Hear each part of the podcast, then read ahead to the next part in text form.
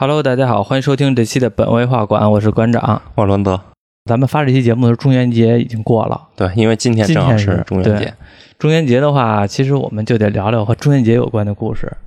中元节一般都是大家好多都是，包括别的电台发的都是灵异类的节目。然后我们这边以前的按说起来，灵异类的节目都是找的严哥，但是因为很也很麻烦，和严哥也要是约的话，也还很麻烦，不太方便。严哥离得也远，对，最近又疫情了，对，所以其实也不太好，嗯不太好约。尤其是虽然我们都在北京，但是北京也那么老大，而且是他是属于紧南边儿，我们是属于紧北边儿，也不说紧南边儿吧，反正他是属于南边儿，所以我们其实，呃，沟通起来还是挺费劲的。所以我们就临时的吧，嗯，主要感觉严哥也有点黔驴技穷了，没啥东西了。而且就是我们也想了一下，光讲别的人的故事吧，也挺没劲的，对。所以就创作了一点自己的小故事。这个由栾泽主笔。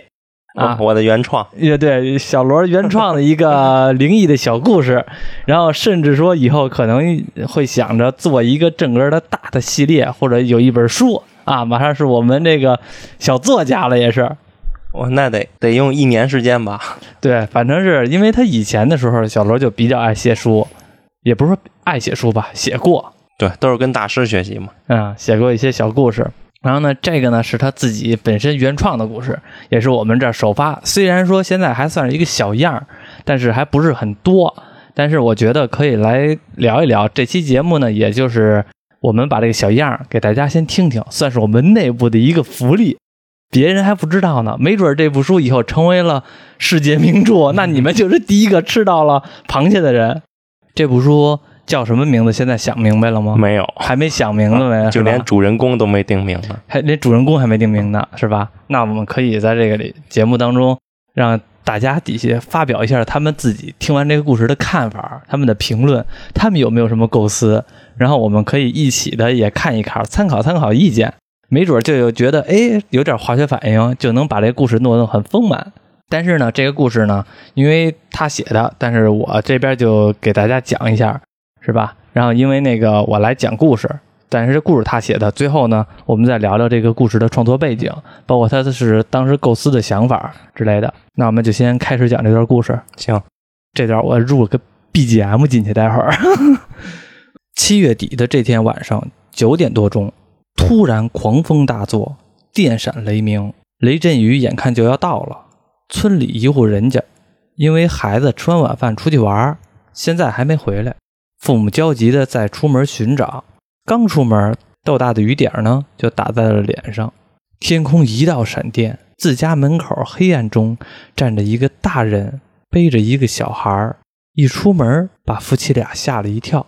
黑影中的人喊道：“栓哥，我看你家小二在村口那儿发呆呢，眼看就要下雨了，我给他带回来了。”哎呦，是老三啊！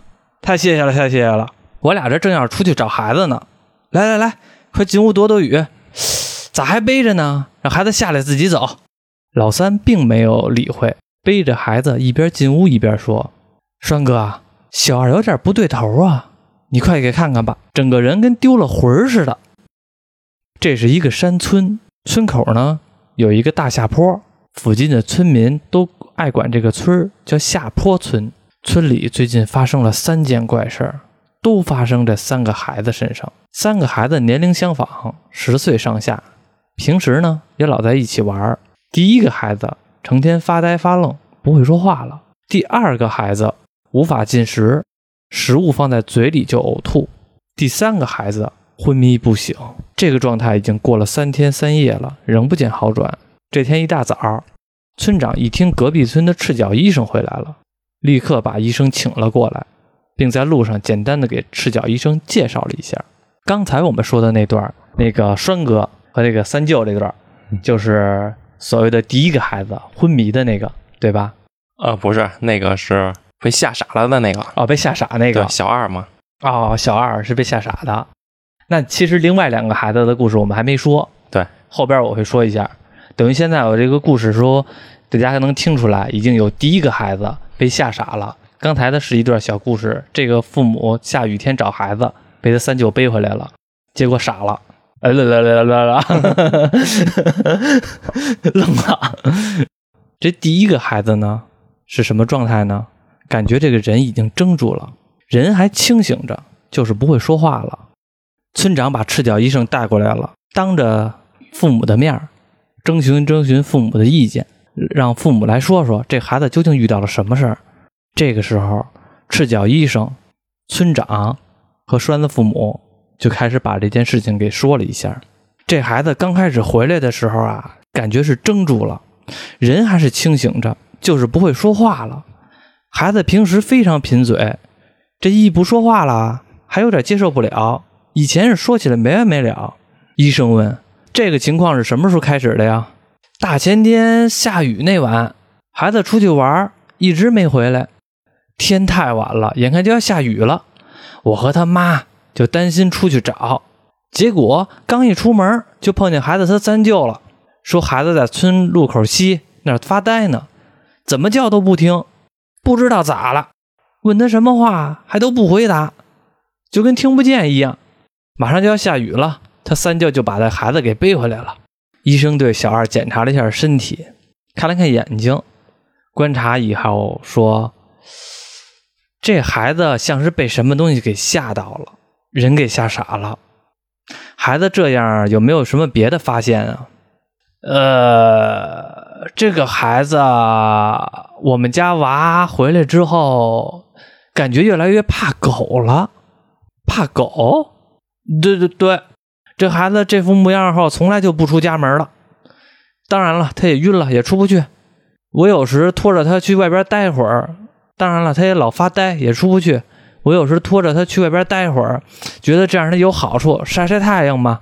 但是村里有野狗，每次狗跑过去，孩子都能把他吓得哆哆嗦嗦的，再也害怕。但是以前我们家娃从来不害怕呀。医生若有沉思，仿佛一些事情重回了他的脑海之中。好，这是刚才说的第一个孩子。这个孩子有原型吗？你生活当中？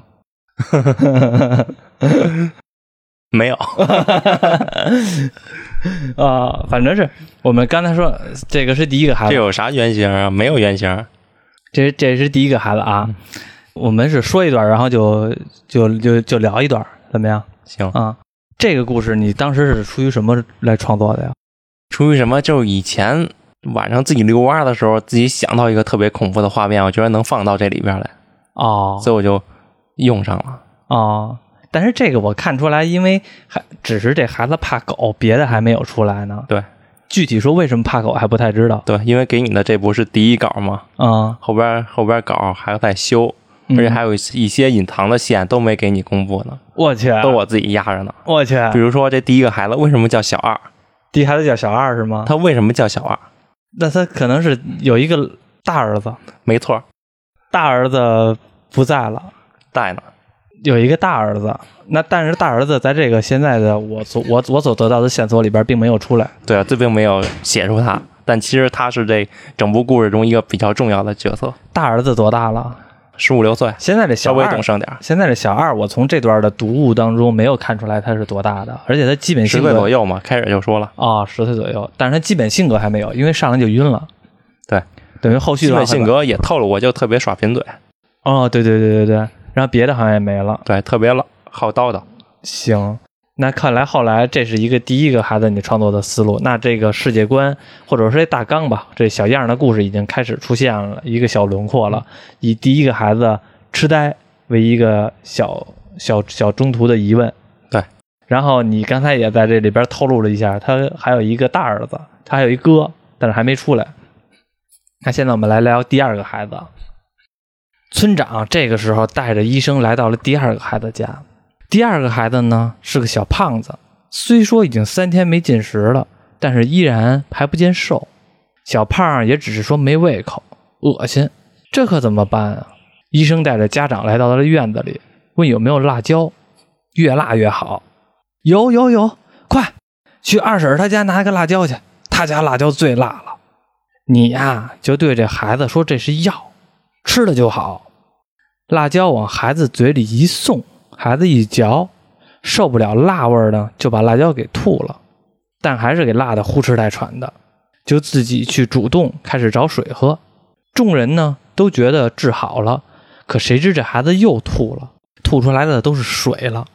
我猜医生这时候若有所思地说：“我猜这孩子是被什么东西给恶心了，恶心出心理疾病了，导致什么东西都咽不下去，到嘴边就吐。”这第二个故事是一个小，就截了一点小段儿啊，给大家讲了一下。这第二孩子等于是吃东西就吐，恶心了。对，本身是个小胖子，但是奈何吃东西就吐。那这个后边也会有解答，对，他设定小胖子嘛，一般小胖子都是贪吃嘛，也不一定啊。谁说小胖子都贪吃？有的喝凉水都长肉。反正大部分吧。嗯，但是这一段我还在讲它的合理性，因为我刚才用不用需用需不需要真的用辣椒去激它？怎么去试它？就是除了辣椒之外，你还没想到有别的方式。对，但是因为这个取决于采风的够不够，你可以选择一些，比如说咱们村儿里边或者有的那些老人说的偏方，谁家吐了吃什么东西。我想起了一个东西，嗯，你知道有一个叫妈上菜的吗？呃，好像听说过，吃过吧已经不知道什么样了。你肯定吃过，就是咱们以前小时候养过那死不了，知道吗？嗯，那花儿，嗯死不了，那个好像就是妈上菜，可以考虑考虑用那个方式。但是这个打字儿是哪个字儿我都不知道，我就知道怎么念妈上菜，怎么怎么打我都不知道，麻儿菜，也可能是吧。然后还有这个另外一个名字叫死不了，但是死不了这名字好像也不太好念。这是第二个孩子，小胖子吐了。那现在是第三个孩子，村长呢带着赤脚大夫去完了前两个孩子家，现在到第三个孩子家去路途中，第三个孩子的父母早就迫不及待的在门口等着了，一见到医生来了，抓着医生的手就往里送，边走边说：“本以为俺们家猴只是睡着了，俺们这也啥都不懂。昨天找来了个大夫，说俺猴啥病也没有，就是睡着了。谁知这一觉就睡了三天，到现在都还没醒。你快给帮忙给村长解释解释吧，你快给大夫给咱们好好解释解释吧，看俺们家猴到底咋了？猴？医生者疑问地说。村长解释：“哎呀，他家孩子特别闹腾，调皮捣蛋，跟个猴似的。村里人都管这孩子叫猴。”说着就把医生带到了屋里。只见屋内一孩子盖着被子躺在架子床上，医生走过去看了看，掀开了被子。孩子确实很瘦小，确实像个猴子。你这你他妈这猴子是不是拿我当原型写的呀？我怎么感觉好像跟跟越越念越像我呀？好，继续来啊！刚才表面跟睡着了似的。医生用力摇了摇孩子，喊了两句，确实醒不过来。又问孩子的父母：“这个情况是什么时候开始的呀？”嗯，大前天下雨那天晚上，俺娃出去耍，耍回来已经是晚上了，没被雨淋到，倒是淋了一身汗。喝了几碗水之后啊，就睡着了，之后就一直一直这样一觉睡得不醒。医生扒开孩子的眼睛看了一看，又把孩子全身检查了一遍，表面上还很健康，没有什么伤痕。赤脚医生摇着头说：“不对头啊，不对头，这不对头嘞。”咋的了？咋个不对头了？俺娃不会得了啥绝症吧？赤脚大夫没有理会的说：“怪哉，怪哉，看来得找个有眼儿的人。不对，不是有眼儿，看来得找个有眼的人给孩子看看。啥眼儿不眼儿的？嘛意思？你 想是不是说那眼儿有点尬？不是不是，正统的就是有眼儿，不是有眼，有眼儿啊？就叫多有眼儿。啥有眼儿不有眼儿的？嘛意思？有眼儿和开眼还不一样，开眼是后天的，而有眼呢是先天的，更为厉害。赤脚大夫说：“得了，说了你也不懂。学校那儿新来了一个支教老师，叫栾泽，现在学校放暑假呢，那老师应该还在宿舍。你现在马上把他请过来。”村长一听，这也来不及所说别的了。骑着自行车就来到了学校找校长，校长呢赶紧带着村长去学校宿舍找栾泽老师。村长呢顺利的找到了老师，村长跟老师啊大概讲了一下下坡村的事儿，老师同意现在去看看。路途中呢，老师还还问了一下村长，这三个孩子在村里平时怎么样啊？村长说：“哎，都不咋招人喜欢，太淘了。那猴子调皮，太爱闹，谁家都被他折腾过。成天的就上房上树，还老敲人家玻璃。反正是啊，真的是太调皮了。那个小二太贫嘴，不讲礼貌，也不知道尊重人，就爱给村子里人起外号。就连我作为一村之长，都被他起外号。另外那个小胖子，这孩子倒还好，除了爱偷人家吃的呀，没别的毛病。偷人家吃的也就算了，但是呢，还偷庙里的贡品。你看，就是那个小庙。村长抬手一指，看到一个小房子。似乎是一座小庙，这个小庙盖在了一个小树林里，仿佛中能看到这个小庙的轮廓，但是详细的看不清楚。对了，村里的孩子呀，都爱跟这庙里玩，好好的一个庙成了孩子们的聚集地。老师问了一次：“你们这儿供奉的是什么呀？”“啊，无相神。”这就说来话长了。两个月前，我们这边啊来了恰巧一个日本和尚修行路过此地，跟我们村住了一个多月，就住在这个小庙里。在和尚来到这儿之前啊，这就是一破房子。后来这和尚自己动手修成了一个小庙。和尚呢还在这村子的还在这庙门口留下一个石头神像，说是神像，但也只是能看出来一个简单的人形。人的五官和形状看的都不太清楚，而且石像的左边还出现了裂痕。和尚跟我们村里边的人都说，这个呀叫无相神。还有一点，这个和尚啊特别爱穿白衣服，而且好像还姓白，我们都管他叫白和尚。姓白，这日本和尚还有姓白的？村长若有所思的在琢磨。突然间一拍大脑门哎呀，对了，叫白骨圣衣。话音刚落，从庙里走出来一个老人，老人脚下还跟着一只短嘴的土狗和一只黑猫。一番闲聊才知道，老人实际也就五十多岁，但是看着呢却像七八十岁似的。哟，六子，我来给你介绍介绍，这位是于六，他就是负责这庙的守护人。出了一新人物，嗯，白骨圣衣，还有一个这个于六是谁呀？于六就是当地一个老村民嘛。于六是老村民，不是白骨圣衣是吧？不是。但是这里边等于白骨圣衣还没有露面，他的形象还不知道呢。对，这于六为什么忠实的去当这守庙人呢？其实这庙以前是个破庙，嗯，是因为这个日本和尚救了他们。他们在这和尚来之前，他们村里有个灾难。这和尚给他们救了，最大的受益人是这个于六，所以这于六特别忠实这个白和尚，就替他看庙去了，替他看管那个石像去了。那这白和尚在这个庙里吗？不在啊。哦，只是这个于六在这儿帮忙看着这个庙。对，这里边出现了一个新人物白和尚，这个人物我比较知道。对。就是借鉴你奶奶给你讲的那个传说，对，因为是当时我忘了是我爹给我讲的了，还是我奶奶给我讲的了。因为在我们家这边啊，就是有一个庙，有一个医院，这是真事儿啊。就是是我奶奶，我忘了是我奶奶给我讲的，还是我爹给我讲的了。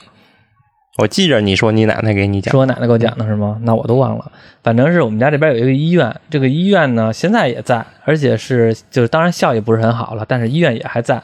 这医院里边有一个庙，这个庙呢，现在我们后来我们长大了知道了，其实就是纳兰敬德的那个家庙，就是清朝那个大臣纳兰敬纳纳兰敬德的家庙。但是那庙就在医院里边，那个庙那医院里边有火葬场，也有一个庙。以前小时候啊，我们都去那个庙里边去探险玩去，我们还去过呢。那里庙里边有什么图书馆，有门楼，还有那个上香的地方。你想，一个医院和一个庙。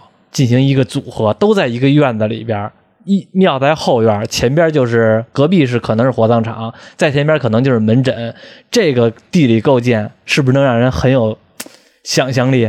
什么想象力？一条龙服务，一个科学，也是一条龙，直接的从医院到火葬场，然后再到往生林，到到最那个直接的骨灰塔，全都一条龙了。但是这个组合会不会让人觉得好像科学和迷信互相的一个结合，有一个很怪诞的感觉。所以我们小的时候吧，特别去愿意去那庙里边探险。后来我从我奶奶那嘴里边聊过，以前我们这个地方呢，这个庙里边是有人住的，住这个地方的话，就是一个所谓的白和尚，我们所谓管他叫白和尚。至于他为什么管他叫白和尚呢？说是白和尚，但是他其实不是真正的和尚，可能就是一秃瓢儿。但是所谓的是不修口德，也不修佛家的这些道义，而是一个真正的土匪。家里边呢，可能有好几个媳妇儿，但是是土匪，所以那阵的时候，我们这边的村民可能都是在解放前了，饱受这个白和尚的摧残，都是一个算是地主阶级或者说土匪横行的一个时代。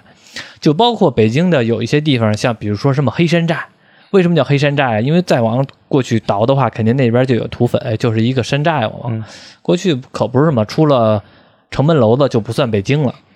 所以说那阵儿的时候，我们这边都是属于民风比较彪悍的地区，土匪横行的地方，所以有这么白和尚的传说。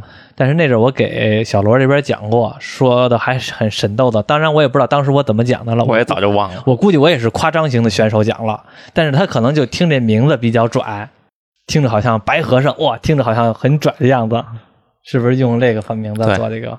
行，现在我们这三个故事算是说完了，算是铺垫完了。算是铺垫完了。这个为什么找这个乡支教老师去看这三个孩子还不知道？这支教老师随着这赤脚大夫说，这支教老师有天生的天眼儿，开眼儿了，所以说就不是开眼，是有眼儿，有眼儿，不用开。就是天生的有眼儿。对啊，让他去看去了。那后边的故事你要不要展露一下，说怎么发展，或者有什么构思，或者说现在我们说的故事当时是怎么想的？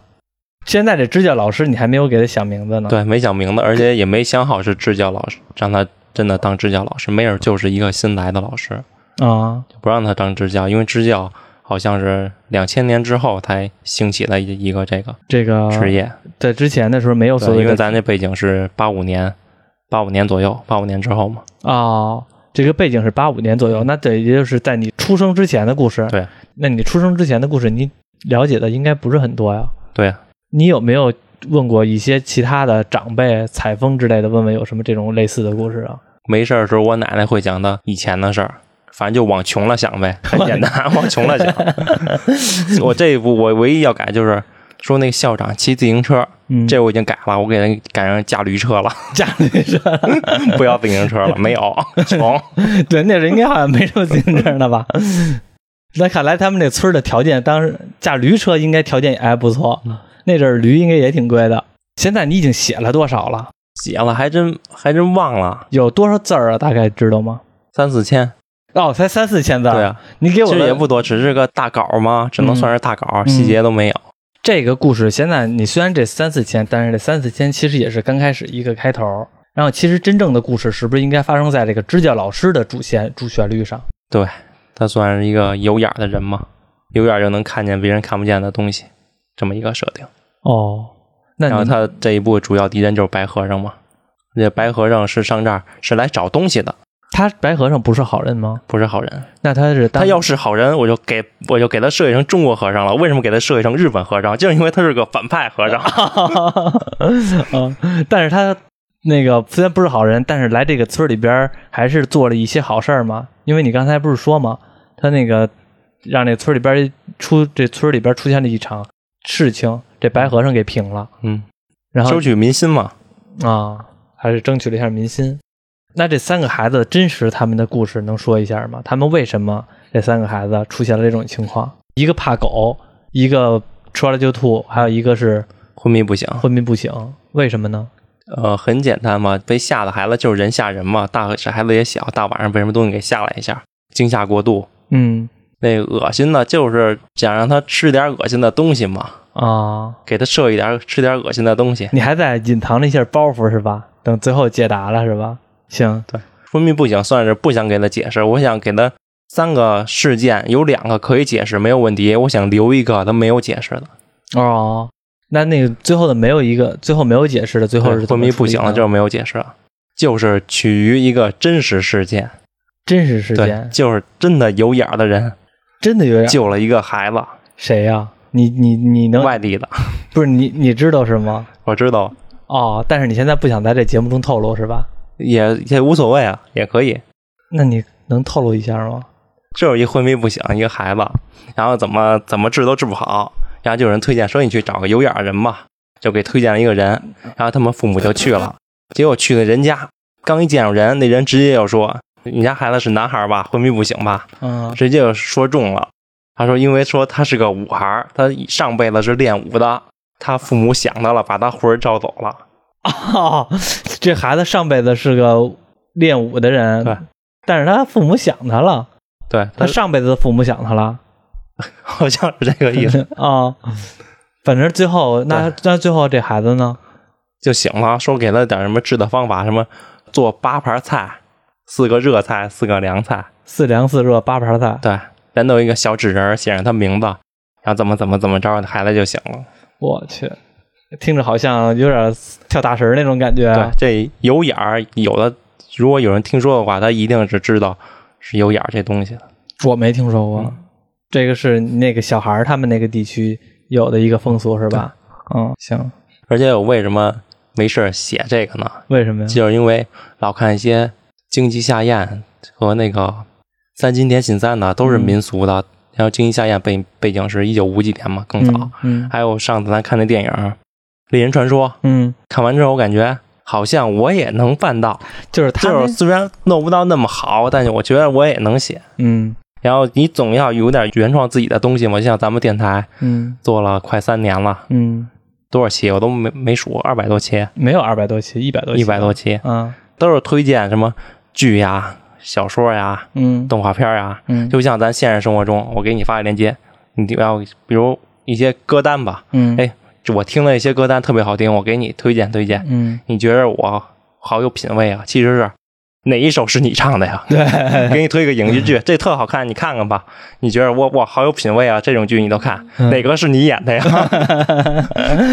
其实就这种，只是想显示一下自己，嗯显示自己。你看我喜欢的音乐，我喜欢的影视剧，但其实都跟自己没啥关系，你只是喜欢而已。对对对，就是你要推荐，我觉得就推荐你自己做的。嗯，有有牛逼，有梦想。然后关键是，我觉得也是，就是之前有的时候，包括咱们粉丝群里边，经常有时候你记着吗？会说，哎呀，馆长出一期付费节目吧，或者怎么样的，大家能支持也支持一下。我说算了，付费节目就算了。为什么呢？因为我觉得也没没必要出付费节目。本来我们的内容全都是别人的，我们虽然虽然说一个有可能会有二次加工的这个成分在，但是其实我们主要还是以我们自己的视角来聊别人的东西为主，其实没有太多的什么自己可加工的空间，而且感觉。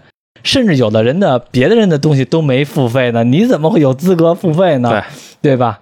然后这种的话，尤其是小罗，他本来也喜欢，可能没事儿都是一些背景，喜欢小写一些东西，我觉得算是一个挺好的，而且是最早的时候你写的那一篇故事，在这个刚才说这仨孩子这故事之前，你其实以前写过一一篇小说，也写了十万字了吧？呃，差不多吧。对，但是其实没人看，是吧？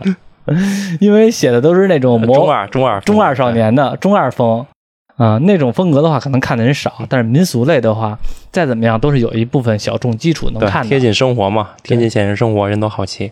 而且像我们做这个节目，也是有声类的节目，音频播客类的，其实可以到时候语音解演绎一下，可能能让受众群体更多一下。但是那种中二的魔幻类的文章呢，比较难，尤其我们也都不喜欢。反正我不喜欢，不知道他喜欢不喜欢。我也不喜欢，比如说什么《海贼王》评书、火影评书，我听着就特别别扭。是吗？对，可能有人喜欢，但我听着就别扭。那种中二的东西，真的用评书这种方式挺奇怪的。嗯，这种民俗类的还比较好，而且是我们也不打算弄得太高端，把这故事写精彩了就行。主要是小罗也不想写的太高端，把故事弄精彩就行。对，再高端了，我我也这绞尽脑汁绞不出来了。对，文笔 文文笔后续的话可以再优化。对，其实这种这种故事文笔不重要。对，奇幻就行，有意思就行。而且是你之前也看了那么多经济下咽啊，或者说那种日本的民俗类的呀，或者说探案类的，我觉得也有一定基础，能让你撑下来。有没有想过用那种的风格，然后加点在在你的这原片故事里边再加点什么悬疑、凶杀这种的。除了民俗类的这种神了鬼了的，再加一些悬疑、探案、凶杀的这种的。嗯，看看吧，如果需要的话就加，不需要就不加了。我问一下，你现在写这个东西大概的产出量是多少？一礼拜大概能写多少字儿啊？完全取决于心情。我们要是听众想看到这整个的故事，需要大概需要多久？需要一年？那那应该不会。嗯看，其实我想周末闹闹，因为最近工作事儿太多，我想周末闹，嗯，但周末忘了把那个我那稿考出来了。啊，我估计啊，虽然我们这期所谓的是预告片，但是其实离真正的看见这个整个的故事还远着呢。因为小罗这个马上就要上班呢，还要办那个婚礼，然后那个这两个事儿就占用了大部分时间。等真正的完事儿了之后，可能才有机会，才有时间来做后边的创作。对，不过也可以了，你是我们本文化馆第一个。你虽说你老说大师 啊，大师的文笔怎么样？大师从来没写过呀，大师从来没写过呀，就光那个写诗了，马蹄撕裂丧人胆，各种写诗。真正的系统化的书好像没没没写过吧？没有，嗯，你之前也好赖也写了十万字了，可以了。还有没有？好像也没什么，反正最后的设定肯定是那个于六，嗯，他也是一个棋子，控制他的是小二他哥。我操，你这直接把大结尾给弄出来了，。但小二他哥实际也是一个大棋子，棋子背后还是有人。那整个的大纲现在已经列出来了吗？就是那种脑思维导图那种什么？没有，我不，用那种导图。